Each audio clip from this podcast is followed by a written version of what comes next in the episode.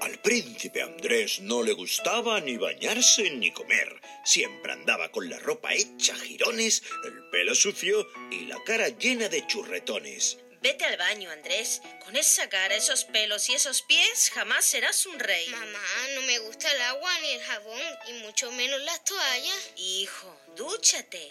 ¿No ves que con esos pies no das la talla? Además, hoy tienes un banquete elegante. Deberás llevar sombrero y guantes. Andrés, convencido, se dirigió al baño. Se asomó desde la puerta y escuchó. Vamos, Andrés. Pasa, que esto no te hará daño. Pero si ya me bañé hace un año. Hay que bañarse todos los días, sea invierno, otoño o primavera. ¿Y en verano, mamá? En verano con más esmero. Has de limpiar tus pies, tus brazos y hasta el trasero.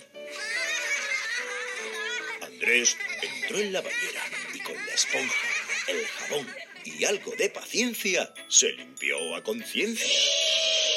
Salió brillante, luminoso, más reluciente que un diente. Adiós a su ropa hecha jirones, adiós a su pelo sucio y adiós a su cara llena de churretones. Al fin, el príncipe Andrés limpio quedó y desde aquel día se le canta esta canción. Limpio más limpio que la primera nieve del año. Viste el príncipe Andrés después del baño.